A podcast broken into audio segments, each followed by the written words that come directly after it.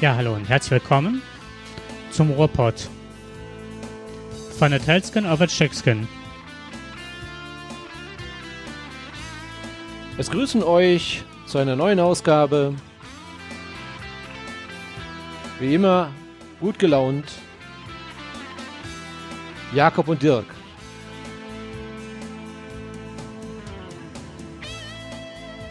Bühne frei für Andreas Kalbitz im Sommerinterview der öffentlich-rechtlichen und der Verfassungsschutz schaut gemütlich zu. Dafür gibt es ab sofort noch weniger Rechte für Schweine.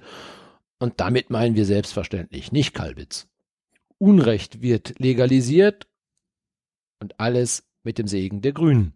Dass der Mensch Lachs mit dem Lachs umgeht, überrascht nicht. Zu viel Virus in Fisch und diesmal nicht Corona. Wo in den Flüssen von Vancouver Island sonst hunderttausende Lachse schwimmen, sind es jetzt gerade nur noch wenige Tausende. Nichts scheint mehr normal zu sein, außer natürlich, dass der Geistermeister Bayern wieder Meister ist. Dass wir Meister im Selbstbelügen sind, wird uns Jakob jetzt erklären. Okay. Herzlich willkommen. Hallo zusammen. Ja, ähm, ich fände das Thema eigentlich äh, etwas weiter nach hinten ganz schön. Ja, ich habe ja nicht gesagt, dass du es sofort erklären willst. Achso, ich dachte, das wäre jetzt gerade eine Aufforderung gewesen, dass ich mich hier direkt. Ja, erstmal Gratulation, Jakob, zum vierten Platz. Ah ja, das ist halt ihr geil, was? Seid ja, ihr seid ja wirklich unglaublich klasse. Ja, wir haben Leverkusen, aber noch besser, wir haben Schalke hinter uns gelassen. Ja gut, Schalke ist jetzt aber auch keine große Herausforderung gewesen. Ja, ne? finanziell aber schon für uns. Also die stehen. Ja, natürlich, aber Schalke ist ja am Ende der, Leverkusen der. Nahrungskette jetzt, ne? Also da müssen wir uns gar nicht mehr. Da sind wir ziemlich nah beim Thema gleich, ne? Ja, ja, ja. Aber ja, richtig, da sind wir wirklich nah, fast nah beim Thema. Aber ähm, wollen wir den, den, den Borussen, Mönchengladbach meinen wir jetzt in diesem Fall, wollen wir den Borussen ja doch mal wirklich nochmal die Ehre erweisen, ne? Wie heißt es immer? Dö, dö, dö, Und das für einen echten Borussen wie mich. ja, Aber die Ehre sei uns natürlich, oder sei euch natürlich gegönnt. Das ist, äh, ich habe jetzt auch so ein bisschen Spalier gestanden, wie Liverpool quasi oder wie Manchester für Liverpool. Ähm, sollte das die Bundesliga auch mal für Borussia Mönchengladbach Ja. machen. Die haben echt eine gute Saison.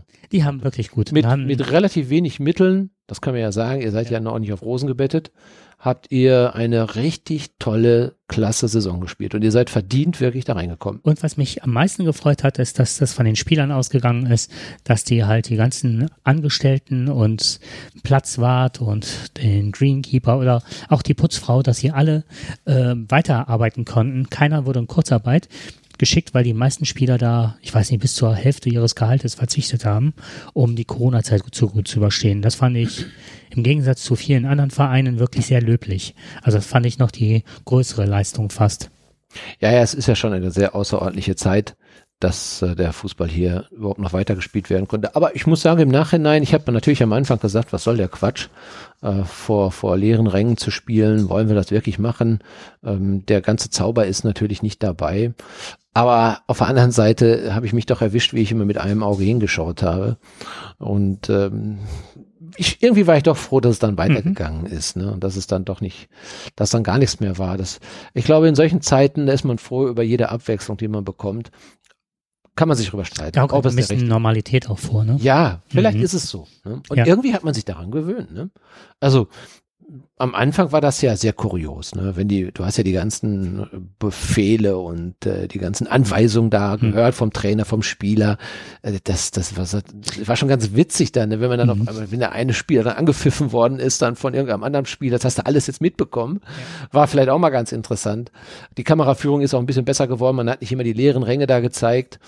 Und so ging es dann. Irgendwie hat man sich dann doch äh, damit arrangiert. Ich fand das toll, dass äh, Gladbach so viele äh, Fans halt gezeigt haben und Fand dann, ich auch. dann Tolle Bilder von Idee. denen hatte und mh, als Pappfiguren, ja. Ich fand es ein bisschen schade, dass andere Vereine nicht auf ähnliche gute kreative Ideen Ja. gekommen sind. Ich glaube, da hätte man noch ein bisschen mehr machen können für den Zuschauer und äh, das Ganze noch ein bisschen attraktiver zu machen.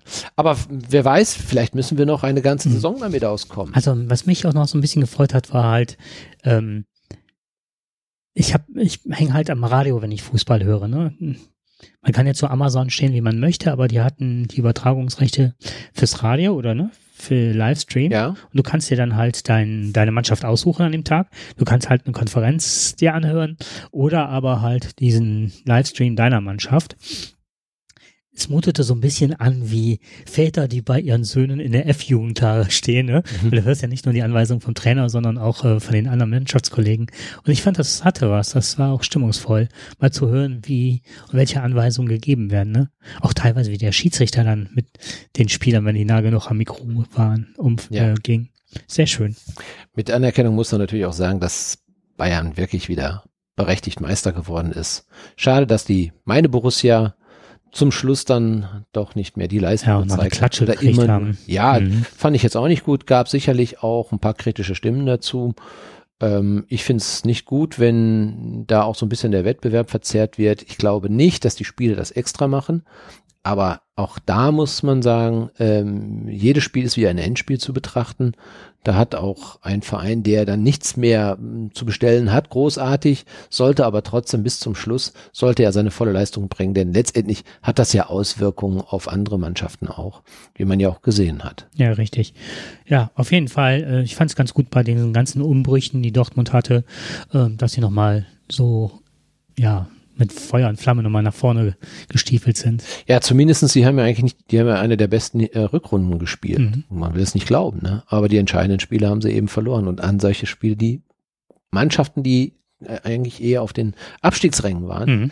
haben die nicht bestanden. Gut, ist aber auch gar nicht heute so unser Thema, aber wir wollten einfach ja, noch einmal rein. Aber komm, noch eine Sache ein dickes Lob an Hansi Flick an dieser Stelle. Ja, gar keine Frage. Sympathischer Trainer. Die sagen die Leute mal, die jungen Menschen auf YouTube mal Shoutout an Hansi Flick.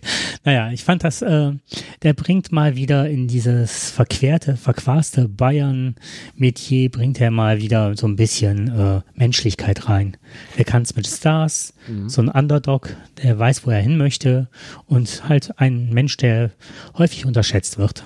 Ja, also ich bin jetzt ja kein äh, Fußballwissenschaftler, aber was auffällt, immer wenn die Bayern sich wieder von einem Trainer getrennt haben und ein deutscher Trainer kam, haben die komischerweise dann die größten Erfolge gefeiert. Schauen wir mal, ob Flick eventuell nicht, und wir wünschen es ihm, auch das Triple schaffen würde. Ja, genau. Heinkes hat es zum Beispiel. Der ist ja auch reingekommen und hat es dann geschafft. Und äh, der ist ja auch, glaube ich, ich weiß nicht mehr, wen er da Ich weiß nicht, wie oft der Feuerwehrmann war in Bayern, ja, ne? ja. zwei, drei Mal und immer hat er die Mannschaft rumgerissen und zu Erfolgen geführt. Genau. Mhm. Obwohl er ist ja mal auch gefeuert worden von den Bayern. Ja. Ganz am Anfang. Ganz am Anfang, das stimmt. Ja, ja. Ganz am, genau. Ja. Gut, dann war das jetzt unser Einstieg. Einstieg. Aber kommen wir mal wieder noch zu den äh, weltlichen Dingen. Ja, was hat uns so ein bisschen aufgeregt? Ähm, da gibt es sicherlich so ein paar Sachen, die wieder aufgefallen sind. Wir wollten diesmal nicht unbedingt das Corona-Thema äh, überstrapazieren. Ich glaube, die meisten haben genug davon gehört. Ähm, was uns ein wenig anders umtreibt, ist äh, zum Beispiel die Geschichte mit dem Lachs. Ähm, der, äh, es gibt eine schöne ZDF-Reportage mit dem Hannes Jenicke. Äh, darauf bin ich aufmerksam geworden. Ich habe mir die angeschaut und ich war überrascht, wie, ähm, wie komplex dieses Thema ist. Bin ich ähm, gar nicht drin. Was, was ist da komplett? der Lachs ist, ist, ja einer der, der, der beliebtesten Fische auf dem Teller ja. ähm, der, der, der Deutschen. Und äh, das ist ja so quasi das Pendant zu dem Schweinefleisch äh, oder Rindfleisch oder wie auch immer. Es ist, war ja früher war ja Lachs einfach nur ein, ein Edel, ein, ein, ein, ähm, ja, ein Edelfisch, ist, der, der war ja nicht für jeden verfügbar. Also ich rede von den 40 Jahren. Ich, ich kenne es nicht so aus meiner Kindheit oder aus meiner Jugendzeit, dass wir da jeden Tag Lachs gegessen hätten. Mittlerweile, wenn du in den Laden gehst, dann siehst du ja, ne, du mhm. siehst den Scheibenlachs, du kriegst den überall. Früher gab es den wirklich nur zu besonderen Zeiten, Weihnachten oder so. Weihnachten, was. ja, ja, genau. Richtig. Wobei man eher auf die heimischen Fischarten, Forelle etc. Da mhm. ist man, äh, da, die hat man normalerweise am Tisch vorgefunden. Aber der Lachs nicht. Der war nicht da. Der, wir reden ja erstmal vom Wildlachs. Der Wildlachs ist ja ein ganz besonderer Fisch. Und ja, irgendwann kam, kam man aber auf die Idee, äh, diesen Fisch zu kommerzialisieren. Das heißt, ähm, gerade die Norweger oder oben in Chile, also Norwegen ist der größte Produzent mit 90 Prozent, ähm, also Fische quasi Wildlachs nicht zu fangen, sondern den äh, Lachs selber zu züchten. Und da haben die das äh, sehr gut perfektioniert und sehr gut meine ich nicht im positiven Sinne, haben die das äh, perfektioniert. Also die haben quasi im Meer eine Massentierhaltung geschaffen. Mhm. Also die Zahl hat mich beeindruckt. Es sollen bis zu einer Milliarde Lachse in diesen großen Massentierhaltungen entlang der norwegischen Küste, englischen Küste, chilenischen Küste, die sind dort überall verteilt, diese ähm, Zuchtstationen. Der Norweger behauptet, und er hat das Monopol quasi darauf, der Norweger behauptet, ähm, dass er quasi den Wildlachs rettet. Und das ist schlichtweg eine Lüge, ist das. Er zerstört ihn. Warum? Rottet ihn aus. Wie? Und warum? Ja, ist, also in vielerlei Hinsicht. Erstmal hat diese äh, Massentierhaltung der Fische die gleichen Probleme, die wir ja schon aus der Massentierhaltung äh, von, von Schweinen und äh, Rindern und Hühnern, also eher Rinder weniger, also eher Schweinen und, und Hühnern, wo in, in großen Mengen eben produziert wird, mhm. in sehr großen Mengen produziert wird. Ähm, da sind Bakterien, Parasiten und die müssen bekämpft werden. Das ist in der Regel, sind das Medikamente, Antibiotika, die dann gegeben werden. Und ähm, das ist das, was alles ins Wasser wieder reingeht. Die Fische scheiden das ja aus. Jetzt bekommen diese Fische auch durch diese enge Haltung auch Krankheiten, Parasiten und ein Virus, und der ist hier ganz besonders extrem, dieser Virus, äh, der zu einer Blutarmut führt. Dieser Virus wird aber dann auch, verbreitet sich aber auch genau im Meer aus. Und viele sterben ja auch weg von diesen Lachsen, die, und auch die Kotreste, die dort drumherum sind. Und auch bei der Schlachtung, in das Blut, der aus der Schlachtung dieser Tiere, das wird ja dann weggespült, das wird alles, das sind riesige Rohre sind das, da ist ein riesiger Blutstrom, ist quasi, mhm. wird ins Meer gepumpt. Das ist unglaublich. Und daran schwimmen die Wildlachse vorbei. Die müssen diesen Weg gehen und die Wildlachse nehmen den Parasit mit auf und sterben sterben, bevor sie überhaupt ihr Ziel erreichen. Das Ziel ist wichtig. In Kanada, da sind die, äh, also in Kanada legen die ihren Laich ab, also ihre Eier ab und sterben dann selber. Ähm, das ist ein sehr wichtiger ökologischer Bestandteil. Das heißt, die Tiere drumherum in Kanada, die Bären zum Beispiel, die Otter, wie auch immer, die leben natürlich hiervon. Ja, die leben von dem Lachs. Die verhungern. Das heißt also, die Tiere, dieser Kollateralschaden ist sehr groß, die Tiere, die drumherum sind, die quasi den Lachs auf dem Weg dorthin fangen, es sind ja Hunderttausende, die dahergehen, ähm, das kommen genug an und das ist das ökologische Gleichgewicht. Und jetzt kommen da kaum noch Fische an und jetzt sind es nur noch ein paar tausend, die dann da sind und der Lachs wird aussterben. Wir werden nur noch reinen Zuchtlachs haben. Ja, ähm, das ist die Frage. Und eben, eben mit Parasiten mhm. behaftet. Und das heißt aber auch alles das, was um die Aufzuchtstation ist, geht auch kaputt. Das heißt, wir schaden dem Meer extrem. Auch andere Fischarten haben darunter zu leiden und werden ebenfalls zerstört. Und das ist ein Zustand, der überhaupt nicht mehr tragbar ist. Der ist höchst gefährlich und ähm, hier sehen es jetzt hier natürlich auch ganz offensichtlich, wenn der Lachs nicht mehr kommt. Aber wir sehen auch die Kollateralschäden und hier muss unbedingt was passieren. Das Einzige, was wir natürlich immer wieder haben, ist das Mittel des Verbrauchers, die Macht des Verbrauchers, eben mhm. nicht mehr zum Lachs zu greifen. Es gibt heimische Arten, gibt es wie gesagt Forelle etc., gibt es, äh, die man hier, vor, also regional auch kaufen kann. Und äh, natürlich nicht so in, in Millionenfach. Mhm Maßhaltung ist immer angesagt. Wir sagen, wir wissen es ja alle, es muss nicht jeden Tag Fleisch auf den Tisch und es muss auch nicht jeden Tag Fisch auf es, den Tisch. Ja, aber das ist ja ein generelles Problem. Ist, die Fische werden immer kleiner in den Seen, in den Meeren und so weiter. Hier die Pangasius-Fische, wo jeder ein gutes Gewissen hatte und sagte, ja, das sind auch Zuchtfische und so weiter. Die werden ja auch mit Chemie voll gepumpt und ähm, die würden ja gar nicht in dem Dreck überleben, wenn die nicht so viel Chemie abbekämen und ähm, genau und äh, Medikamente. Und äh, mich erinnert das so ein bisschen, ich weiß nicht mehr, wann das war, das war, glaube ich, 80er, 90er, eher in den 90ern. Da kam, wurde ja plötzlich ganz äh, klar, ähm, dass die Schiffe mit einer Farbe gegen Algen und so weiter und anhaftende Muscheln gestrichen mhm. wurde. Und das war äh, auch, hatte auch irgendein Mittel, was die ganzen Fische verweiblichen ließ dass dann überhaupt keine Fische mehr nachgezogen werden konnten oder sich nicht mehr vermehren mhm. konnten, mhm. weil die sich zu, ja, zu weiblichen Fischen eher mutierten. Ja. Oder die Testosterone, wie auch immer, was Fische haben, verlieren. Hab gerade noch was gelesen, das ist jetzt ein bisschen albern, aber schöner Fisch hat der, der auch einen Namen, Koi Uwe. Koi Uwe. naja, ja. okay, dafür ist das Thema zu ernst, aber. Nein, nein, ich, ich denke, man darf über gewisse Dinge darf man ruhig mal lachen, aber das ist wirklich Mhm. kein Thema, wo man nicht mehr lachen darf, wo man echt aufpassen muss, das, dass diese du- Mhm. Fischfarmindustrie hier ähm, im Verborgenen wir, wir kennen das, wir kennen das ja, dass wir die Augen ja zumachen vor diesen Massentierhaltungen. Mittlerweile sind ja auch die, die Bauern sind ja auch, die Landwirte sind ja schlau geworden. Die haben ihre ähm, Massentierhaltungshäuser, äh, Zuchtstationen immer ein bisschen versteckt, weit- weiter weg, nicht mehr so ganz nah dran. Und das, aber die Zuchtstationen von Fischen siehst du ja nicht. Die gibt es ja nicht. Ja, entweder muss man anfangen, die Zuchtstationen auf dem Land zu schaffen, ja, aber dann natürlich mit entsprechendem großen Becken, mit ausreichenden Möglichkeiten auch zu schwimmen, sich zu entwickeln. Jetzt kriegen die natürlich auch Kraftfutter, ein Lachs zum Beispiel, der ähnlich wie bei Schweinen, bei Schweinen wissen wir, der, die Sojaprodukte, die, also der Soja wird ja nicht für, für die Veganer, wie immer wie behauptet, dass die Veganer den Soja wegessen, ähm, für andere, weil das, äh, die, ich sag mal, dieses, diese Form des Essens bevorzugen, sondern der 90 Prozent des Sojaanbaus geht ja in die, ähm, in die Aufzucht von, von, von Schweinen etc. Mhm. Ne? Also es ist äh, Kraftfutter. Und ähm, so ist es auch ähnlich bei den Fischen. Die kriegen auch entsprechenden Kraftfutter, wachsen natürlich viel zu schnell. Der, der Lachs, der normalerweise vielleicht zwei Jahre braucht, um da hinzukommen, der macht das innerhalb von sechs Monaten. Jetzt stell dir mal vor, ein Mensch würde innerhalb von äh, also sechs Jahren quasi ausgewachsen sein, also wie ein 18-Jähriger. Das äh, wäre nicht so schön. Ich glaube, das würde kein Mensch gut heißen und das würde ihm ziemlich wehtun auch. Aber ich glaube, dass man den, den Fischen da auch mh, nichts Gutes antut. Aber nichtsdestotrotz, all das darf nicht sein. Ne? Nee. Da müssen wir, da, da muss man wirklich ein Veto einlegen, da muss man auch sagen, so Leute, das wollen wir nicht mehr, wir kaufen den Lachs nicht mehr, machen wir nicht mehr.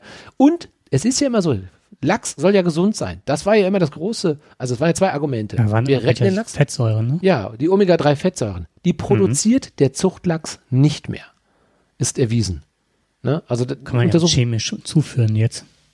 Da kannst du ja auch Tabletten kaufen dann, ne? Genau. Du kannst ja so ins Wasser kippen und dann Ja, da ist mit auf. Leinöl, äh, ein, ein Teelöffel Leinöl hat mehr äh, Omega-3-Fettsäuren als ein Fisch. Mhm. Also von daher, das ist eh immer alles. Ein bisschen Schwindel, ne? Wir, Mhm. Das kommt immer auf die Argumentation an.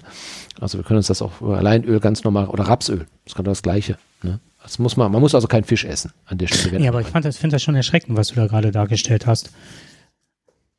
Weil ähm, ich konnte da auch gut mit leben, dass es das nur zu Weihnachten gab. Oder ich finde auch mittlerweile, der Geschmack hat sich auch extrem verändert. Du kannst auch Biolachs kaufen, der schmeckt auch scheiße. Es bleibt sich gleich. Ja. Der Biolachs wird genauso hergestellt. Hm. Ja. Ja, das da ist nichts anderes. Das, ähm, der hat nur vielleicht ein bisschen mehr Platz, aber der hat die gleichen Probleme. Und der kriegt andere Medikamente. Ja, und was das für die Nahrungskette wieder bedeutet, ne? Nicht das ist es ja eben. Genau. Ja, aber dann habe ich ähm, direkt ein, ähm, eine weitere Idee, die ich dir jetzt mal vorstellen möchte. Und zwar, oder was heißt Idee? Ich habe heute was in einem anderen Podcast gehört, der aber schon ein bisschen länger, ein Jahr oder zwei zurückliegt. Und die, die sprachen von Clarence. Sagt dir Clarence was? Ja, ich kenne nur einen Löwe namens Clarence. Der guckt doch wie Clarence. Der schielte nämlich. Habe ich auch zuerst gedacht. Die kürten immer äh, das Tier des Tages. Ja. Ne? Und äh, oder eine, ein Tier mit einer besonderen Auszeichnung. Und hier geht es um einen Spatzen. Und der Spatz, was ich nicht wusste, ist geboren, also ähm, am 1. Juli 1940. Und zwar äh, flog er da einer Frau namens Kips. Das ist eine Hobbyornithologin. Ähm, und die war Angehörige der Air Raid Precaution. Das ist der Zi- Zivilschutz des ähm, während des äh, Zweiten Weltkriegs und kümmerte sich um die Leute dabei, wenn deutsche Luftangriffe kamen. Die nahmen also diesen kleinen Spatz auf und nahmen den halt mit auf die Dienstgänge. Und die haben so richtig äh, symbiotisch gelebt, die zwei. Und äh, irgendwann konnte die den Leuten so ein bisschen helfen, weil der Spatz hatte so paar Sachen drauf. Und zwar, wenn die rief, Fliegeralarm, ab in den Bunker, dann formte die mit den Händen eine Art Höhle als Bunker. Und dann flog der Vogel rein und legte sich direkt schlafen, so nach dem Motto. Ne? Und die Leute oder auch Kinder, auch in den Bunkern, die fanden das natürlich total schön, weil die dann ja abgelenkt waren, ne? von so ähnlich wie mit dem Fußball und Corona, so haben wir wieder eine Parallele hier. Und ähm, wenn der also dann äh, da verharrte und reglos lag, dann wartete der Vogel nur auf das äh, Kommando Entwarnung. Dann stand er wieder auf und flog aus der Höhle raus. Ne?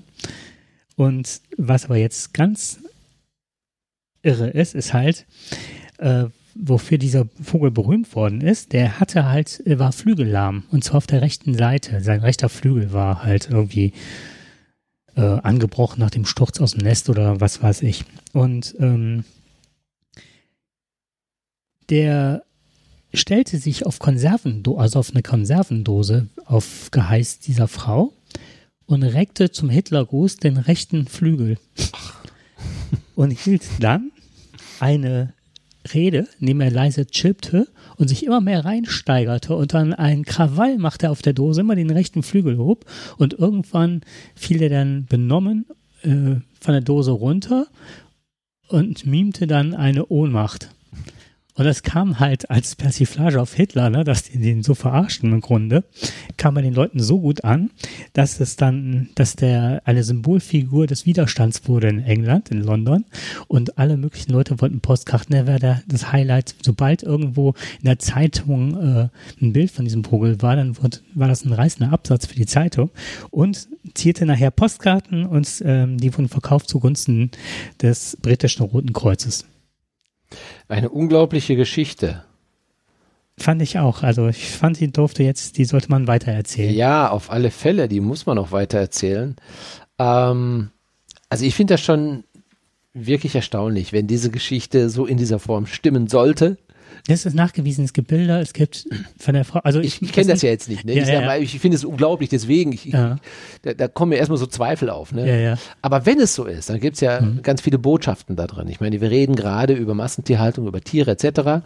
Und hier ist ein kleiner Vogel, ähm, der normalerweise äh, in vielen Ländern im Suppentopf landet. Äh, der ist zu solchen Dingen fähig. Mhm. Ja, also ich sage mir immer, wenn Tiere kommunizieren können, wenn sie also gewisse Dinge nachvollziehen können, ähm, wenn du sie dressieren kannst oder sonst irgendetwas. Ne? Also das heißt ja, es gibt eine kognitive Leistung. In welcher Form auch immer. Mhm. Vielleicht auch im geringen Maße, vielleicht ist es eben auch anerzogen und äh, das, aber Völlig äh, egal, aber es ist eine, ja, es ist, dieser Vogel hat verstanden, was man von ihm wollte. eine Form von Kommunikation war. Genau, gegeben. richtig. Mhm. Und ähm, ich, ich denke immer, wenn man kommuniziert miteinander, ja, und dann äh, Tieren quasi Leid zufügt, ist das für mich eben unbegreiflich. Und ich finde so eine Geschichte sehr schön. Ja, das ist, das ist super schön, dass, das, dass so ein Vogel so etwas machen kann und den Menschen so viel Freude bereitet. Ja. Andersrum wäre es auch mal schön. Aber wie gesagt, diese Ornithologin hat anscheinend genau den Nerv getroffen, hat das richtig super gemacht. Super klasse. Muss ich mir unbedingt mal anschauen, werde ich erst erstmal googeln. Also ich werde den Link von Wikipedia, ich hatte also Ja, mach das mal. relativ das will ich, das will äh, ich, verlässliche Quellen dazu. das will ich Mhm. auf alle Fälle nachlesen. Ich Hätte es so. jetzt YouTube gegeben, wäre der schon Star, ne?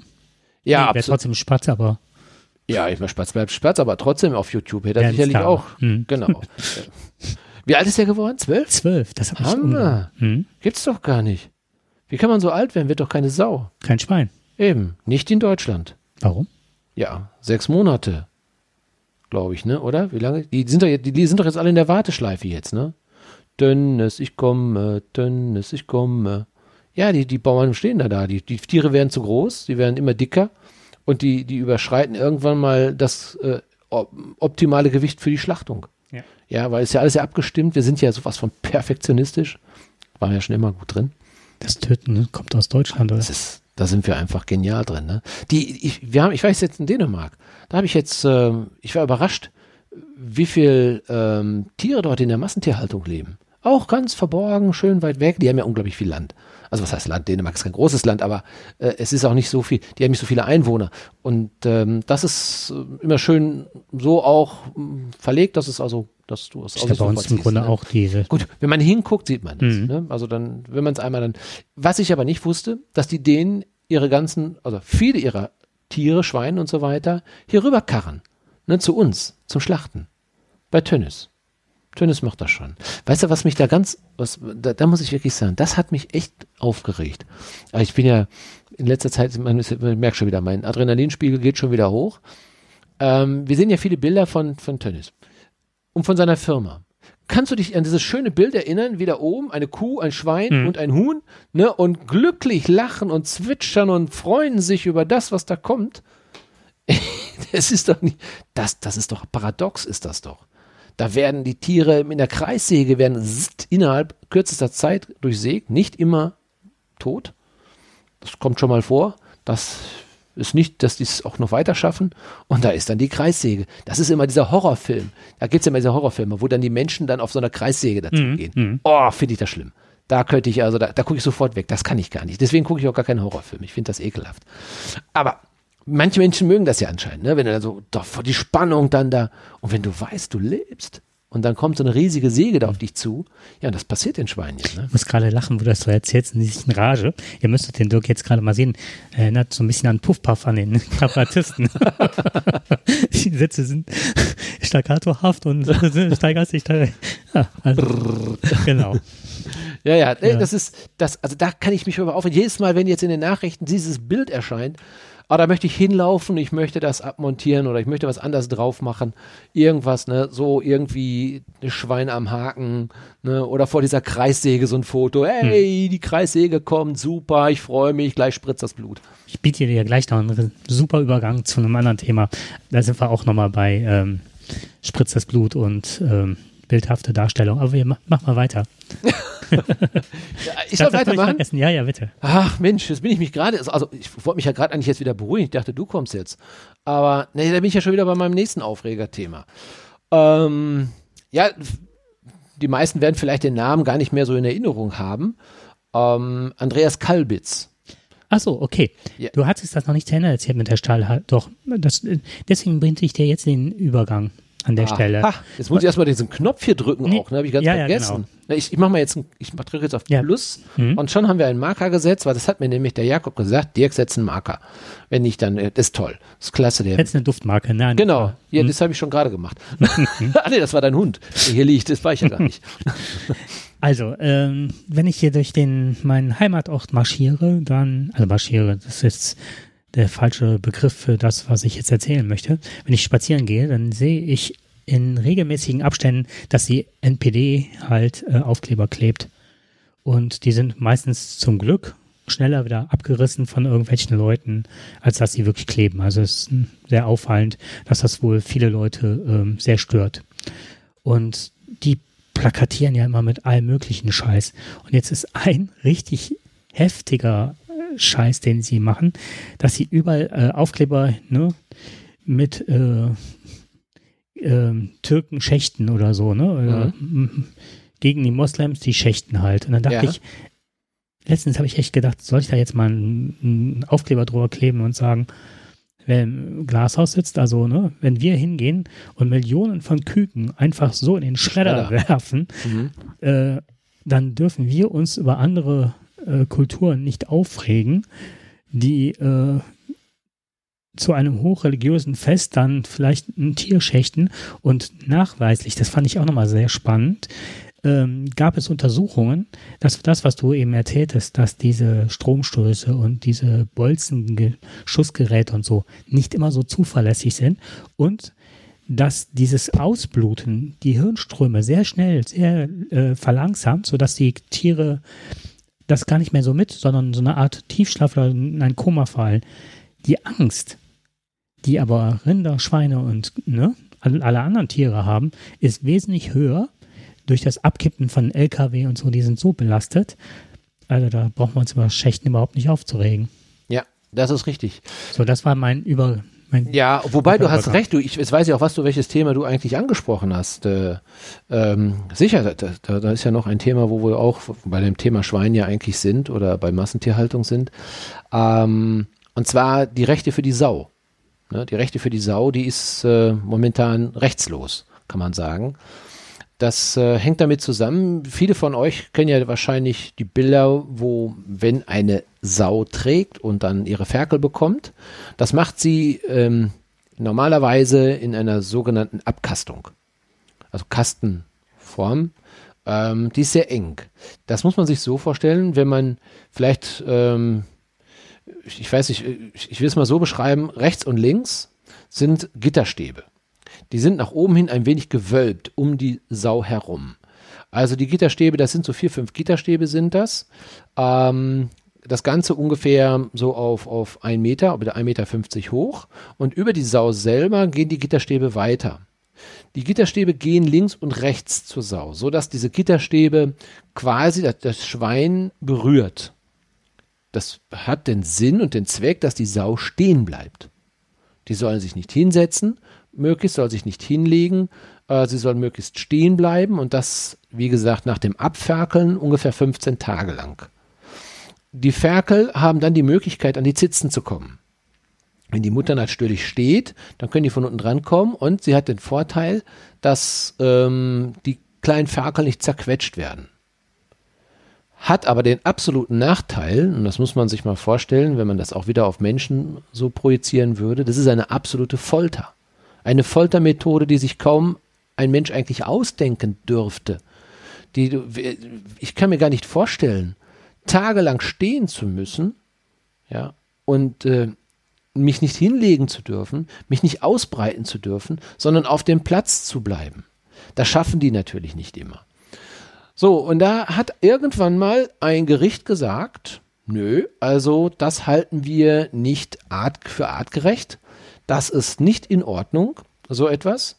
Und äh, das äh, ist auch, und das war übrigens ein Magdeburger Urteil, äh, was ich wunderbar finde, dass solche Kastenstände mög schnellstmöglichst beendet werden sollen. Jedes Schwein muss ungehindert auch aufstehen, also die, die, die, die liegen natürlich auch irgendwann mal, aber die können sich nicht mehr bewegen, kaum.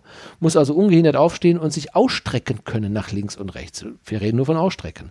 Das ist auch im Tierschutz im Paragraph 24 Absatz 4 Nummer 2 auch verankert. So, dieses Recht hat also jetzt nach, ist es ja immer so, wenn also ein Urteil gesprochen wird, muss natürlich die Landwirtschaft dafür Sorge tragen oder dass die Politik, das Gesetz muss dafür Sorge tragen, dass das dann abgeschafft wird, dass es eingehalten wird, denn es ist eine strafbare Handlung. Was würde also passieren? Die Landwirte verhalten sich also strafbar. Was macht dann unsere äh, Ministerin äh, Klöckner? Die ist ja ganz pfiffig. Ich meine, es ist ja bekannt, dass die nicht unbedingt tierlieb ist, aber ähm, Sie will das Ganze natürlich legalisieren. Und das macht sie, indem sie also sagt, ja, ähm, das machen wir jetzt. Also wir machen es so, dass die etwas breiter, also die müssen, die, die Landwirte müssen das nicht mehr ausbreiten, sondern sie verändert das Gesetz so, dass sie nicht mehr an einen baulichen Gegenstand stoßen. Ja, die, die, mhm. sondern. Also das, das Gitter. Richtig. Dass sie nicht mehr ins Gitter kommen. Genau. an die Einfassung, die Betoneinfassung genau. muss. Die dürfen also nicht mehr, mhm. die dürfen also nicht mehr an die bauliche Vorrichtung mhm. stoßen. Das heißt, wir geben den 10 Zentimeter mehr Platz, aber die Nebensau, die auch abgeferkelt hat, ja, die tritt die Muttersau natürlich auch. Das heißt, die haben also nicht wirklich wesentlich mehr Platz bekommen. Das Einzige, was jetzt ist, diese Sauenhaltung, also diese wirklich un ich wollte sagen, untierische Sauenhaltung, also dieses Verhalten, ergibt im Grunde genommen nur eins, dass wir jetzt ein Urteil, was gefällt worden ist, durch Politik wieder legalisiert wird. Und das hat mich wirklich geärgert. Das ist jetzt letzte Woche ähm, Freitag geschehen. Das Urteil ist übrigens auch nochmal von dem Oberverwaltungsgericht Sachsen-Anhalt auch nochmal bestätigt worden. Ne? So, und das ist schon seit Jahren missachtet worden, das Ganze. Jetzt ist es aber am Freitag mit den Stimmen der Grünen, und das macht mich schon wieder herzkrank. Ich ne? frage, hast du äh, eine Ahnung, warum das mit den Stimmen von den Grünen passiert Ja, äh, komme ich gleich nochmal zu. Mhm. Ähm, Sag ich gleich nochmal. Äh, dass, dass sie also sagt, ne, also man könnte doch den Passus mit dem Ausstrecken doch einfach aus der Verordnung ersatzlos streichen. Ja, und im Grunde genommen ist sie mit dieser Idee ja durchgekommen. Also im, im Kompromiss steht jetzt, dass das Schwein beim Hinlegen nicht durch ein bauliches Hindernis am Ausstrecken gehindert werden darf. Äh, aber das ist ja beim Großteil der Stelle eher ohnehin nicht der Fall. Ne? Die mhm. Bewegungseinschränkung wird also ne, klar durch die Nachbarsau, was ich gerade gesagt habe. Ne? So, ähm, die Grünen sagen sich, ja, in den nächsten acht Jahren, und das Ganze ist jetzt um acht Jahre verlängert worden, im Grunde genommen, diese, die Bauern haben jetzt also acht Jahre Zeit, das Ganze jetzt zu verändern. Wäre vor Corona so oder so schon passiert, weil keiner, kein, kein, keiner will mehr Schwein außer Massentierhaltung bald kaufen. Ja, denn die Diskussion haben wir jetzt ja gerade. Aber jetzt ist es so, dass sie noch acht Jahre lang die Tiere noch so halten dürfen. Und die Grünen sagen sich, ja, wir hätten keinen besseren Kompromiss schließen können. Wenn wir nicht, wenn wir nicht zugestimmt hätten, dann wäre es so geblieben, wie es ist. Aber es bleibt doch so, wie es ist. Ja. Es ist nichts verändert worden. Und warum? Und das ist das, was mich manchmal auch wirklich ähm, so ärgert bei den Grünen auch. Das ist schon, ich, wenn einer unsere Sendung kennt und häufiger gehört hat, ähm, ich, ich bin ein absoluter Fan, wie gesagt, für Umweltschutz. Und ich bin froh, dass wir die Grünen haben und dass die ganz tolle Sachen machen. Aber manchmal würde ich mir wieder wünschen, dass da auch wieder ein bisschen mehr äh, Durchsetzungsvermögen da ist. Denn die haben momentan hm. Wirklich die Zustimmung der Bevölkerung. Und die hätten auch mal Nein sagen können. Ich meine, wir warten nicht mehr lange auf die nächste Bundestagswahl. Und sie hätten auch mal sagen können, pass mal auf, meine lieben Freunde, mit uns macht ihr das nicht. Wie gehe ich denn noch glaubwürdig in den nächsten Wahlkampf rein, wenn ich so ein Mist denn mitmache und legalisiere und das Ganze hinterher noch als Erfolg verkaufe? Äh, da frage ich mich doch wirklich, Leute, seid ihr denn noch ganz stramm in der, in, der, in der Birne? Das ist doch nicht Politik mehr. Das kann doch nicht Politik sein. Oder ich bin zu dumm für Politik an der Stelle. Was mir da gerade auffällt, sind halt zwei Sachen. Und zwar habe ich ja lange Zeit im Altenheim gearbeitet und ich habe die ganze Zeit mal das Bild von dieser Sau in den Stall ja. vor Augen. Auf der anderen Seite alte Leute, die sich nicht mehr bewegen können, die dann gelagert werden müssen. Ja. Damit man gerade offene Stellen, ne? Mhm. Die Kubit, die, glaube ich, heißt die Mehrzahl von der Kubitus, dass das vermelden wird. Und wer mal wirklich im Altenheim gearbeitet hat und gesehen hat, wie groß die Flächen werden können, die offenen Stellen, wie schnell die vereitern, wie, wie das stinkt nach. Ja, ne? natürlich. Und dann weißt du auch, was, was man den Schweinen da antut und so weiter. Aber was man auch alten Menschen teilweise antut, wenn man es nicht ordentlich pflegt und sich nicht kümmert. Also ich weiß nicht, warum die Assoziation, aber das ist ziemlich naheliegend. Also die Tierschutzorganisationen sagen das auch, dass es eine, ein schön gefärbter Scheinkompromiss ist das. Mhm. Der hat nichts gebracht. Und, aber äh, ja, sind ja auch die CDU ist ja da jetzt auch die Meisterin drin. Heute ja. haben sie ja einen Kompromiss auch wieder, sind sie eingegangen. Und zwar wollen ja unbedingt die Rita Süßmuth, wusste ich ja. gar nicht, ist ja vorne weg äh, für die Frauenquote, was ich total gut finde. Mhm. Ich hatte heute noch ganz zufällig einen Bericht darüber gelesen, ähm, dass die Gendersprache, es sind ja ganz viele, die sagen, was soll der Scheiß mit äh, Kolleginnen und Kollegen, wenn ich das äh, Gender und sage dann, warum soll ich Kolleginnen sagen, wenn, ne, wenn ich da früher immer liebe Kollegen gesagt habe, ne? Mhm. Das hat einen speziellen Namen, den habe ich heute Mittag gehört, nur ich komme gerade nicht drauf. Es geht eher darum, dass das halt äh, die Anzahl der Leute insgesamt umschließt und nicht den Mann anspricht. Da hat man Versuche mit Kindern gemacht, also Kinder gefragt und so weiter. Die Jungs fühlten sich, äh, wenn man äh, schrieb, äh, sagte, mal mir mal äh, Lehrer und Schüler. Wie ist ja, ne? Lehrer aus unserer äh, Sozialisation umschließt ja auch die Lehrerin ein, ne? Da wurden halt nur Männer gemalt. Mädchen malten Frauen. Mal, dazu malten das äh, Geschlechts äh, ausgeglichen. Und die Studie besagt, je mehr man gendert, je mehr man die Sprache so verändert, dass, äh, dass man Kolleginnen sagt oder Ingenieurinnen, desto mehr Frauen ergreifen diesen Beruf. Alleine nur dadurch, dass der mit Mann wird oft assoziiert, äh, assoziiert, der Beruf ist einfach zu schwer, den schaffst du nicht.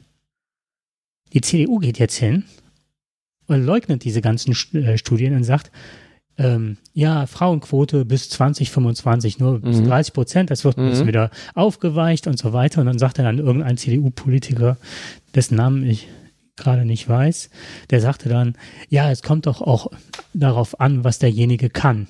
Derjenige, mhm. nicht derjenige, ja, ja, sondern derjenige Richtig, kann. Ne? Genau. Und dann habe ich gedacht, ihr Feinstaub, Andi und ja. so weiter. Mhm. Die haben alle gerade nichts gebracht. Maut, Betrug, nee, Betrug darf man nicht sagen, ne? Äh, Mautmanipulation, Maut, also große Dummheit und Lobbyismus. Hört sich schon ganz nah an Betrug. ganz nah dran. Amtor, wie sagt er das? Also ich, wär, ich muss schon sagen, du bist ein hervorragender Politiker. Dieser Amtor, der dann sagte, das ist Lobbyismus. Nee, das ist Geld einstreichen.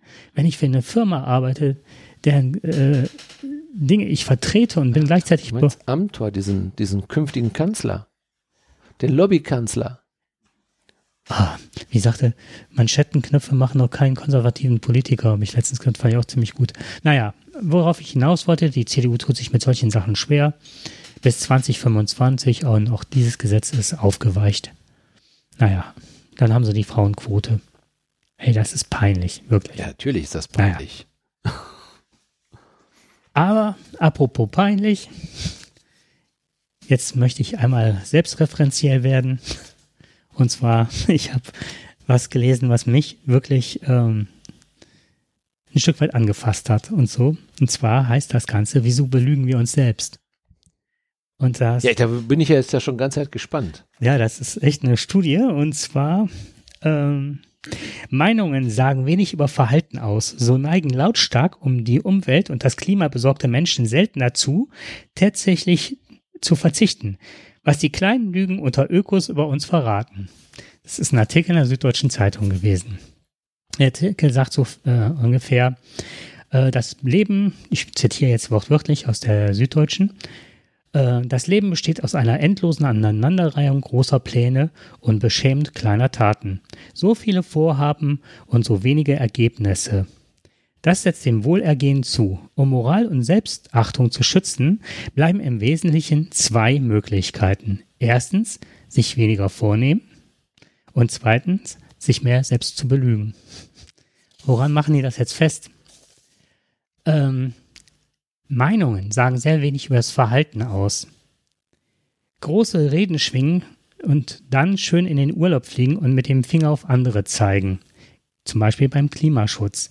Dazu haben äh, zwei Forscher an der schwedischen, und jetzt kommt Linnaeus Universität in Vaxjö, äh, geforscht und kamen zum Ergebnis, die ernste Sorge um den Klimawandel ist das eine, der wirkliche Verzicht auf eine Fernreise oder ein durstiges Auto was ganz anderes. Moment. Ähm, wie kann man jetzt aber die Einstellung rauskriegen? Jetzt haben die Leute rausgesucht, Konservative und Linke, und haben festgestellt, dass bei 800 Probanden, die zu umweltschutzpolitischen Themen gefragt wurden, sollten sie erstmal auf einer, ähm, auf einer Achse links-rechts, also politische Gesinnung, ne, sollten die sich eintragen. Und dann wurde den, ähm, ihnen zum Schein Punkte, sowas wie Treuepunkte, was weiß ich. Und jeder dieser Punkt hatte einen Wert von 100 bis 1000 US-Dollar. Und da konnte man dann ähm, Klimakompensationsprojekte dafür spenden muss da, und das wurde ihnen unheimlich lange und breit dann äh, mitgeteilt und so weiter und so fort. Jetzt kommt's.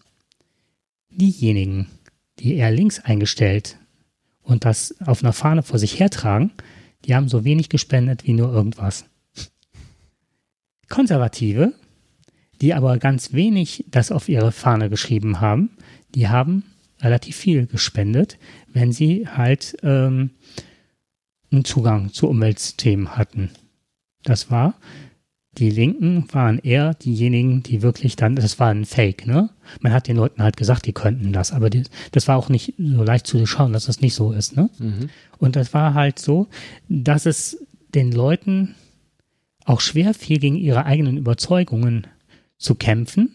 Die sagten, also die Linken, die sagten dann, okay, ja, das gehört zu mir, waren auch ein bisschen äh, angefasst, weil man ihnen dann nachwies halt, ne, dass sie da wohl weniger ausgeben als andere. Die, bei den anderen, bei den Konservativen war es aber eher so, wenn die dann Einsehen hatten, dann fiel es ihnen noch nicht schwer dafür zu spenden, aber die mussten das auch nicht so vor sich hertragen. Das fand ich dann ganz spannend. Und äh,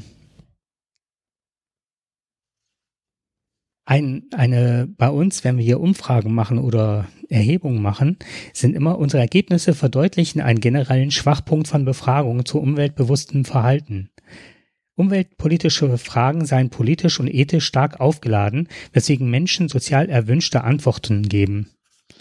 Umgekehrt war es, wenn aber in Amerika Konservative gefragt worden sind, wie oft die in die Kirche gegangen sind, haben die häufiger gelogen als Leute, die so im europäischen Raum, die sagen, ja, ist ja nicht so schlimm und ne, da war es genau umgekehrt. Also bei religiös und moralisch-ethischen Fragen haben die da häufiger gelogen oder beim Fremdgehen als Leute, die ähm, dem linkeren Spektrum zuzuweisen, äh, zuzuordnen sind.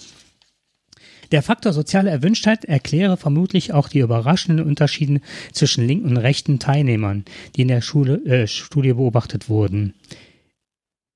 ähm, im eher linken politischen Spektrum stellen Umwelt- und Klimapolitik zentrale Werte dar, gegen die zu verstoßen besonderes Unbehagen auslöst und womöglich auch besonderen Gegenwind erzeugt.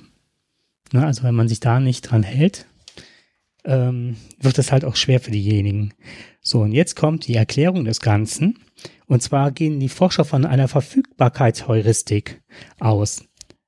Ähm, was einem leicht in den Sinn kommt, enthält dadurch besonderes Gewicht.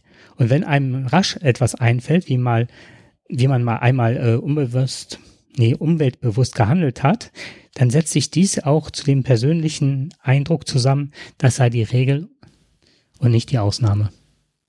Mhm. Einmal umweltbewusst gehandelt und man erinnert sich dran, dann hat man sich selbst auf die Fahne geschrieben, ich handle immer so. Ja, also es ist eine interessante Studie, wobei Studien ja immer das Problem haben, ob sie wirklich, wird ja auch schon da gesagt, ob, ob sie auch wirklich so aussagekräftig sind. Ähm, aber trotzdem, ich bin nicht überrascht. Ich bin nicht überrascht. Ob es jetzt daran liegt, dass man jetzt sagt, ja, einmal umweltbewusst, immer umweltbewusst, aber leider nicht zwischen Theorie und Praxis sind doch ganz große Unterschiede. Ich glaube erstmal, dass der Mensch an sich erstmal gut ist ähm, im Selbstbelügen. Mhm. Und er er möchte vielleicht auch irgendwelchen gerne Ideologen, ideologischen Ideen, die ihn angefixt haben, vielleicht aus der, aus der Kindheit, aus der Jugend, vielleicht war man aber auch einfach gegen den Vater, gegen die Mutter, der Vater war konservativ, man wird, damit dafür wird man dann grüner oder sowas. War ja häufig auch so, ne? Mhm. Dass man sich dann äh, irgendwo, irgendwann mal so ein bisschen entschieden hat, in welche Richtung gehe ich. Meistens äh, war es dann entweder durch Erfahrung oder weil ich eine Gegenposition eingenommen mhm. habe zu jemand anderes und mein Leben sich dann eben so entwickelt hat. Oder meine Einsicht, meine kognitiven Dinge. Aber so zu leben, ist ein ganz anderer Punkt. Ja, ich meine, es gibt viele, wir haben diesen, diesen Valomat. Mhm. Fand ich immer ganz interessant. Wenn du den ausfüllst, dann ist man oft überrascht, wo man rauskommt. Und das, nee, das ist nicht die Partei, die ich wählen wollte. Meine ist eine ganz andere. Aber die innere Einstellung dazu, die inneren Werte, die gehen aber doch in diese Richtung. Ja, und es ist in der Tat nicht immer einfach, wenn man Vorstellungen hat. Ich, ich mache es immer an diesem schönen Thema Auto feste. Auf der einen Seite will keiner, will jeder die Umwelt schützen, aber wir, wir haben einen Riesenanteil an SUVs, obwohl jeder weiß, äh, mich eingeschlossen, dass ein SUV nicht unbedingt umweltfreundlich ist. Aber gleichzeitig protestieren wir gegen Braunkohle. Ja, da ist doch auch schon dieser äh, mhm. Dissens. Also mich hat das deswegen auch berührt, weil ich auch gedacht habe, äh, wie oft habe ich den erhobenen Zeigefinger ne? und ähm, halte dann, ähm, möchte was verändern und denke, ich mache das schon. Ne? Und dann ertappe ich mich aber trotzdem, dass ich dann noch, weil es doch regnet, mich schnell ins Auto setze und nicht mit dem Fahrrad fahre oder zu Fuß gehe. Ne? Ja, Thema Rassismus. Das ist häufig so, dass wir sagen, was soll denn das? Was, die haben den armen Menschen dort zu Tode gebracht oder warum seid ihr so, so, so, so feindlich gegenüber, ähm, ja, Andersfarbigen? Ja, warum seid ihr gegen äh, Migranten so feindlich? Auf der anderen Seite passiert es dir, wenn du abends dann äh, mal durchs Dorf gehst und dann kommt dir irgendjemand mit einer anderen Hautfarbe entgegen, dass plötzlich sich auf einmal ein mulmiges Gefühl einstellt was sich eventuell sonst gar nicht eingestellt hätte. Warum tut das? Warum ist das im Inneren auf einmal so? Mhm. Warum passiert das? Ähm, sind es Sachen, die einem ständig irgendwie vorgegeben werden? Also da gibt es immer so eine mhm. Schein, Scheinheiligkeit. Da könnte man jetzt ja? noch Stunden Da könnte man wirklich Stunden diskutieren. Aber ich glaube, mhm. der Mensch ist einfach klasse im Selbstbelügen. Mhm. Das ist ja. Ganz schnell noch drauf eingegangen, weil ich das super spannend finde. Das sollten wir aber wirklich vielleicht auch mal ausführlicher machen jeder ist vorurteilsbehaftet. Da kann man sich nicht gegen wehren. Das Hirn schaltet schneller und versucht Situationen zu deuten, als äh, du wirklich deinen Verstand einschalten kannst. Ne? Dann ist der vor, also das hat ja auch, äh, wir sind immer noch Tiere und das hatte natürlich auch einen riesen Vorteil, weil du dann vielleicht Situationen im Vorfeld schon abschätzen konntest oder lieber vorsichtiger geworden bist, als du tatsächlich dann, äh, dass du schon in Handlung getreten bist, bevor dir überhaupt klar war, ne? Warum die Situation gefährlich wird oder so. Was wir schaffen können und was halt gut ist, ist halt, dass wir in der Lage sind, uns mit diesem Vorteil auseinanderzusetzen und zu sagen, okay, wenn ich Also eine Sache, wenn mir das passiert, dass ich denke, hm, das aber, ne? Da kommen ja vier oder fünf Leute entgegen. Andere, wie du das jetzt, ah, der Arme, andere Haut war, keine Ahnung was, ne? Das erste, was ich mache, ich grüße freundlich. Und meistens ist die Situation durch alleine, durch, durch, ich nehme euch wahr, ich respektiere euch, ne, ich grüße euch. Grüßen zurück, lachen, wünschen noch einen schönen Abend und du denkst, warum? Warum gehst du mit so einem Gefühl in so eine Situation rein? Und das Gleiche ist, ähm, das ist halt, was, ähm, was das Klima so verändert in Deutschland sind natürlich auch durch diese ganzen rechten Parolen, wird das ja auch geschürt. Und das, was ausgesprochen ist, ist in der Welt. Also hast du das auch in deinem Alltag, in deinem Bewusstsein, äh, ist das verankert irgendwo. Und du musst da also jedes Mal gegen kämpfen, weil das dir eingepflanzt ist. Deswegen werden ja auch immer wieder die gleichen Parolen immer wieder, immer wieder wiederholt, weil man weiß, dass das Realität schafft. Zumindest im Kopf. So. Und was war das andere, was du eben gesagt hattest? Das war das eine. Hier mit dem Valomaten. Das fand ich eben noch spannend. Ähm, es gab eine lange Zeit, da war der Wahlomat wirklich, dass du wirklich da auskamst, wo du auch hin wolltest. Aber ganz viele Parteien nehmen jetzt auch Positionen anderer Parteien auf, die aber leicht verändert sind. Und du kommst dann trotzdem immer wieder bei der AfD aus oder so, mhm. weil die das so geschickt lancieren, dass du trotzdem irgendwann, dass sie an der vierten Stelle stehen und denkst, wie kann das denn passieren? Weil die halt das so geschickt einpflanzen oder äh, Positionen wahrnehmen, die sie eigentlich im Grunde auch gar nicht vertreten. Ja, wobei ich eher diese, diese Situation, ich habe das wirklich mehrfach erlebt, also in der Familie. Es gibt auch einige, die sehr, die in, in konservativ wählen, was auch, was ja auch in Ordnung ist. Also ich meine, wir können hier ruhig ganz normal in der Demokratie darf man auch und soll man auch und muss man auch ähm, differenzierte Betrachtungen akzeptieren. Und da war es auch so, dass das einige, die wirklich konservativ wählen, ähm, bei den Linken rauskamen. Und ich glaube auch genauso, das ist auch, wenn ein Linker, also wenn, wenn Link, linksorientierte, ich, ich rede jetzt nicht von den extremen Rändern, ja, ich, wir haben ja heute schon eine ziemliche Mitte, haben wir. Ne? Ich, hm. Wie du schon sagtest, die, die, die CDU hat äh, sehr viele Sozialthemen mittlerweile, wenn man es nämlich jetzt mit links und rechts jetzt mal.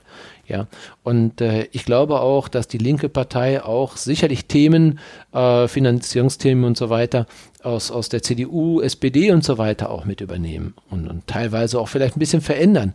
Also man, man ist da schon häufig schon recht nah. Es gibt ja mittlerweile ja solche Überlegungen auch dass man auch mal zusammen regieren könnte. Es, man, man, ist nicht mehr ganz so weit auseinander. Vielleicht liegt es auch daran. Mhm.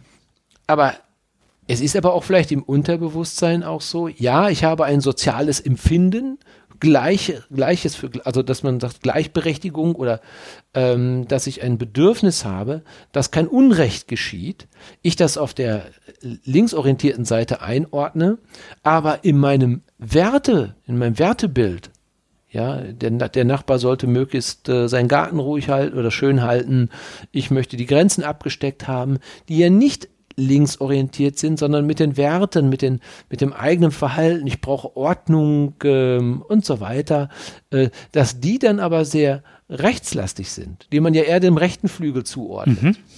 Und dass da mhm wie gesagt, diese, diese, diese, diese, diese, diese Option auf einmal dann entsteht, ähm, ja, dass, dass ein, ein, ein Linksorientierter dann auf einmal bei der, quasi fast bei der CDU rauskommt. Ja, wo ich glaube, wo wir ähm, in der Diskussion wieder hinkommen müssen, ist ein Stück weit zu sagen, wertkonservativ ist, hat die gleiche Berechtigung wie linksliberal oder genau. Richtig grün oder. Das ist ja links. nur eine politische Einstellung, ist das ja. Es ist genau. ja aber nicht eine menschliche. Das ist ein, ein politischer Diskurs. Genau, richtig. Wo wir, ne, das, äh, das kommt ja von konservieren, von Konservare erhalten. Das ist ja, dass sie ein bisschen behäbiger manchmal sind und ne, das hat aber auch Vorteile, indem Dinge auch so bleiben sollen, wie sie sind. Und erst das Neue oder das, die Veränderung musste erst überprüft werden. Manchmal geht es ja auch äh, relativ schnell mit Ideen vorwärts und so, aber die Menschen kommen nicht hinterher. Dann ist Wertkonservatismus ja auch was unheimlich Gutes. Ja, ich meine, man, es gibt ja Freunde, die hat, äh, mit denen würde ich mich nicht über Politik unterhalten, weil das würde einfach nicht gut gehen. Mhm. Ja, aber die ich unglaublich mag, weil es sind so liebenswürdige Menschen und äh, man hat so viel Spaß miteinander, eben auf einer ganz anderen Ebene. Deswegen bin ich ja kein schlechterer Mensch, weil ich vielleicht in der einen Orientierung mhm. bin und der andere in der anderen Orientierung. Dann vermeidet man eben diese Politikthemen mhm. oder man reicht, man, also besser, man vermeidet mhm. sie, wenn man keinen Stress haben will. Aber auf allen anderen Gebieten, ja, da kann man wunderbar zusammen sein, dem Fußball, Essen, etwas trinken oder sonst was, ne? Spiel, Spaß, ja. Spannung, das kann man ja alles zusammen haben. Ich glaube, dass wir die Ränder ausgrenzen müssen, die wirklich äh, demokratiefeindlich sind. Ja. So, und dann, dann haben wir auch nicht mehr die, wenn wir jetzt sagen, der rechte Rand, das ist ja immer nationalsozialistisch angehaucht, ne? Aber der rechte Rand war ja früher, äh, wie sagte Strauß mal, rechts von der CSU darf es nichts geben, ne? Okay, also da war ja auch eine Grenze gesetzt. Weiter als das, und das ist aber im Rahmen der Demokratie noch, mhm. befindet sich auf demokratischem Boden. Du wusstest auch, okay, seiner politischen Meinung bin ich nicht und ich fand ihn auch skurril und schrecklich damals, ne? Und trotzdem war der aber auf demokratischem Boden. Und das fand ich auch so von der Idee, rechts von der CSU darf es nichts ja. geben, weil das aber, ist dann demokratiefeindlich. Aber ein kleiner Schmankerl noch zum Schluss ja, zu dem Thema. Das ist ja, ich meine, ich kann das gut mhm. verstehen, warum die Konservativen spenden, äh, mehr spenden, denn mit Spendenaffären kennen die sich ja aus. Ja, sehr gut. ich habe auch immer, wenn ich Hansi Flick höre, habe ich auch eben ein paar Mal diese Flick-Affäre. Da dachte ich auch so, da waren wir auch schon nah dran. Kennen die meisten unserer Zuhörer nicht mehr. Ah, das ist auch, ne, vom Alter, Alter her, ne? So, wenn man so manchmal denkt, was wir schon an Geschichte erlebt haben, die irgendwann in Büchern stehen wird, ne? Die steht schon in Büchern. Ja. Es gibt Bücher über Flick, gibt es ja nun, ne? Wie war das? Ähm, da unterhielten sich zwei ähm, in einem Podcast und die kannten Hindenburg nur als Aufnahmeprogramm für Musik. Und dann war der ganz verdutzt, dass der zuerst mal Hindenburg gar nicht fand als mhm. Aufnahmetool. Auf ne? YouTube überhaupt nicht zu äh, finden oder, oder nee, YouTube vielleicht doch noch, aber ja, bei Amazon Music. Das war ein Reichspräsident, ne? wer war das denn, ne? Und das fand ich schon strange, ehrlich gesagt. Ja, dann würde ich sagen. Haben wir noch einen, einen ganz kurzen noch? Ja. Haben wir noch, ne? Den müssen wir ja noch eben noch bringen, ja noch, ne? Ja. Ja, das ist, den will ich ja einfach nochmal loswerden. Ähm, ich hatte es ja heute schon in der Sendung einmal kurz gesagt. Andreas Kalbitz, äh, den politisch Interessierten, die werden wahrscheinlich wissen, äh, ein Mann der AfD, der nicht mehr AfD ist. Warum? Weil er eine besondere rechtsextremistische Vergangenheit hat. Und die AfD hat mal in ihrem Programm reingeschrieben, mit solchen Rechtsextremen wollen wir uns nicht mehr oder wollen wir keine gemeinsame Politik machen. Und ähm, was hat Andreas Kalbitz gemacht? Er hat ähm, einfach mal gelogen, hat gesagt, nee, also mit rechtsextremistischen äh, Treffen und so weiter habe ich überhaupt nichts zu tun. Also ich bin da völlig, wie sagt man so schön, koscher, aber naja, es war nicht ganz so richtig. Also wenn man nur mal sein, seine Verbindung zur identitären Bewegung oder seine Reise nach Athen mit dem damaligen NPD-Chef Udo Vogt den gibt es auch so mit anderen Prominenten der Neonazi-Szene 2007 oder mit seinen nationalistischen Wahlfahrten in Belgien 1999 und 2000. Ist ja alles schon lange her, naja, aber die Organisation Witiko Bund, der jungen Landsmann Ostpreußen, ja, da muss man schon mal, da muss man schon mal dabei gewesen sein. Ne? So, und, äh, oder von dem ehemaligen SS Hauptsturmführer gegründete Verein für Kultur und Zeitgeschichte, Archiv der Zeit e.V., ja, und das ist ja auch sogar 2014, hat er sogar den Vorsitz davon gehabt. Aber da waren ja noch so ein paar Besuche bei den neonazistischen Lagern von heimattreuen Jugend. Ich weiß gar nicht, was es sowas gibt. Das ist HDJ, Wahnsinn. Das ist, ich dachte, das gibt's gar nicht mehr. Also der Kalbitz hat das alles vergessen und äh, hat das in seiner Vita auch nicht angegeben. Und da hat die AfD, spätestens nachdem der Bundesverfassungsschutz gesagt hat, Junge, wir haben dich im Auge, wir haben dich im Visier, du bist auf unserem Radar, äh, da, hat, da hat die AfD gesagt, mm, wir sind so oder so schon so ein bisschen hier im Fokus. Sollten wir mal langsam mal die Kurve kriegen, wir schmeißen den mal raus. Wollte aber gar nicht. Was macht er? Er klagt wieder auf Wiedereingliederung, ist eben ein Migrant. Ja, so fühlt man sich eben, wenn man ausgestoßen wird. Aber das ist ja alles so seine Sache und das ist Sache der AfD. Damit muss die klarkommen. Aber jetzt kommt was und da dachte ich, was sind wir eigentlich noch sind wir, wo, wo, sind wir eigentlich? In welchem Land leben wir, dass wir, ähm, dass ein öffentlich-rechtlicher Sender, RBB, äh, Brandenburg, Berlin und so weiter, und ist immerhin öffentlich-rechtlich. Also ist nichts was, was äh, das ist kein Hinterwaldsender, sondern ähm, der macht so eine schönes, ein schönes, macht immer so Sommerinterviews mit Politiker, Politik am See, wunderbares Szenarium, schön am See, plätscherndes Wasser, die Sonne scheint. Also es ist total klasse. Man sitzt angenehm in Zweis Zweisamkeit. Und die haben den Andreas Kalbitz eingeladen zu einem Sommerinterview. Ich meine, der Mann, der hat mit Demokratie nichts am Hut. Der verherrlicht eine, eine Bewegung, die es in Deutschland nicht mehr geben sollte. Und dann führt man mit dem ein Interview, jetzt aber nicht über das, was ich gerade gesagt habe, wo er denn überall zu Besuch gewesen ist, welchen Vorsitz er denn hatte. Nö. Man redet mit ihm über belanglose politische Themen, so was so ihm anfällt, ne? So, was so ein Politiker alles. Und das hat er dann auch ganz gut hingekriegt und ja, der Betrachter muss ja eigentlich denken, er ist ja netter. Der gehört ja eigentlich, ja, könnte auch mein Schwiegersohn werden. Und da verstehe ich so einen öffentlich-rechtlichen Sender nicht. Der sagt zwar zu seiner Entschuldigung, ja, äh, wir laden alle Politiker ein, dazu gehört er auch. Aber man muss schon einmal unterscheiden können. Irgendwo muss man auch mal eine Linie ziehen. Und da muss ich sagen, die ist jetzt hier deutlich überschritten worden. Und das finde ich nicht richtig. Wenn sie es wenigstens noch genutzt hätten, so die Fragen zu stellen, die uns alle brennen interessieren, dann wäre es, ja noch nicht. keine Fragen, die mich interessieren bei meine, Zusammenhang mit ihm. Nein, also ich finde mhm. auch, äh, also mit so einem Menschen kein gibt es kein Sommerinterview. Ja, das ist, es gibt auch Die AfD ist politisch, ne? Man kann es so knapp halten wie möglich. Trotzdem müssen die gehört werden. Ein Stück weit, bis sie verboten sind oder was weiß ich, ne? Oder abgewählt am besten Falle. Wir sollen jetzt nicht unterstellen, dass jeder in der AfD eine rechtsextremistische ähm, Gesinnung, hat. Gesinnung hat und Vergangenheit hat. Also sie sind politisch gewählt Nein, worden von das Teil. Ne? Mhm. Das muss man auch respektieren und das gehört auch zu einer Demokratie dazu. Darauf zieht das auch gerade ab, was ich mhm. meinte. Ne? Aber ähm, ich nenne jetzt keine Vergleiche, ne? also nichts, was jetzt hier straf irgendwie relevant werden könnte. Justiziabel, mein Lieblingswort. Ähm, aber wenn man die Geschichtsbücher aufschlägt, dann kommen einem ja ganz schnell Assoziationen, warum er gerade so eine kleine Brille trägt und warum er sich so mm, aufführt, ja, ja, mit welchen Leuten der kokettiert. Oder äh, ein anderer, der dann äh, man Schick sieht er aus in der Lederhose. Ja, genau. Und dann auch noch äh, ein anderer, der dann die Goebbels-Reden eins zu eins imitiert. Schlecht kopiert, ganz schlecht kopiert, aber trotzdem äh, sich den Anstrich halt gibt.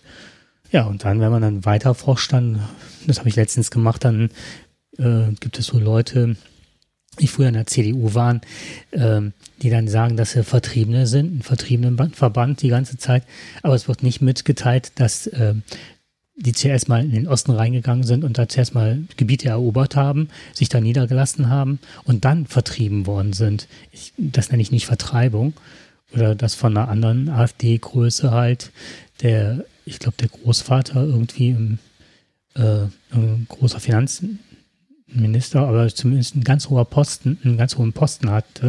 Und das sind immer so Sachen, wo ich dann, das ist mir alles so eine braune Suppe. So, die möchte man nicht umrühren. Ja. Und dass der Verfassungsschutz das beobachtet und auch, dass die AfD sich so jetzt da so von distanziert, mag im ersten Moment äh, nett sein und äh, dass man so das Gefühl, oh, ne, sind ja doch nicht alle rechts und so. Aber bevor die ganze Partei verboten wird, ähm, schließt man zuerst mal den Flügel. Aber wohin gehen die Leute? Ne? Ja, das ist richtig. Aber da haben wir doch als, als gerade als Gesellschaft und gerade so ein mhm. öffentlich-rechtlicher Sender, äh, der muss aber auch seiner Verantwortung bewusst sein, Den dass wir nicht einladen. Nee, eben. Punkt. Genau, dass wir ein, ein, ein Hasser der Demokratie nicht unbedingt auch noch die Plattform eines Sommermärchens geben wollen und ihm den, den, den Mantel der Liebevolligkeit da äh, auch nochmal dann äh, zu geben. Also das, das gehört einfach ja. nicht dazu. Wir müssen irgendwo an der Stelle, muss man auch mal, entweder sagt man, man führt ein Interview, das knallhart geführt wird, nicht in diesem Umfeld, habe ich nichts dagegen. Hm. Da kann auch ein öffentlich-rechtlicher Sender sagen, wir wollen mit Ihnen reden, Herr Kalbitz. Sind Sie dazu bereit? Und ihn auch mit diesen Themen konfrontieren. Knallhart. Ne? Hart, aber fair. Das muss dann auch mal dann, aber dann, dann haben wir auch eine Möglichkeit zu sagen, jeder die Möglichkeit, dann kann er sich ja auch wehren, das soll er ja auch, das kann er machen. Das ist eine Geschichte. Aber das Ganze unter dem Deckmantel eines Sommermärchens hier zu verkaufen mhm. und dann nicht die Fragen zu stellen, die wir gerne hören würden, das finde ich nicht richtig. Mhm. Also da muss man schon differenzieren. Besser ist eigentlich solchen Leuten überhaupt gar keine Möglichkeit zu geben. Aber an der Stelle hätte es, wenn, dann hätte man es anders machen müssen. Ja. In diesem Sinne. Stimme ich dir zu. Aber es sind ja jetzt, was weiß ich, äh, Griechenland hat ja nicht geklappt. Da, da wollten sie ja ganz groß, ne, wegen die Gelder, die an Griechenland gegangen sind. Jetzt sind sie auch mit dem, mit den Flüchtlingen sind sie gescheitert mit ihrem Thema, dass die Menschheit zu spalten und ne, Unmut zu sehen. Jetzt haben sie sich auf den, auf den Wolf verlagert. Wobei ich mich jetzt immer frage, wie kann ich so gegen einen Wolf agitieren, den zum Abschuss freigeben? War das nicht das Symbolbild einer Gesinnung, die in den 30ern? Meinst du, das war ein Eigentor? ja, also ich, ich, wiederhole jetzt nur Geschichtliches. Ähm, Eva Braun hat damals zum Adolf gesagt, als Kosename Wölfchen, Wolfschanze.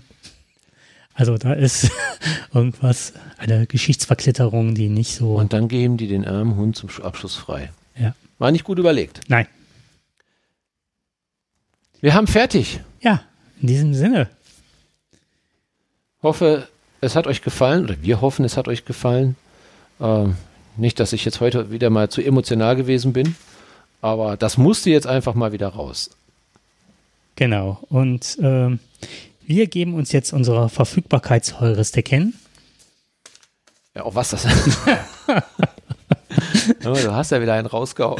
ist, ich fand das, manche Wörter finde ich einfach nur toll. Sag das heute mal Abend, heute mal Abend deiner Partnerin, ich meiner Frau und sage einfach mal, hör mal, du bist jetzt auch so eine Heuristikatikerin oder wie der heißt. Du bist meine Verfügungsheuristik.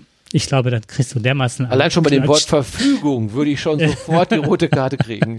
Du stehst, du bist heute meine Verfügung. Du verfügst heute über den Platz vor der Türe. Es war draußen. Okay. Alles klar. Wir wünschen euch noch eine schöne Zeit. Bleibt Corona-frei. Äh, passt auf euch auf, bleibt gesund und wir hören uns bald wieder. Ciao.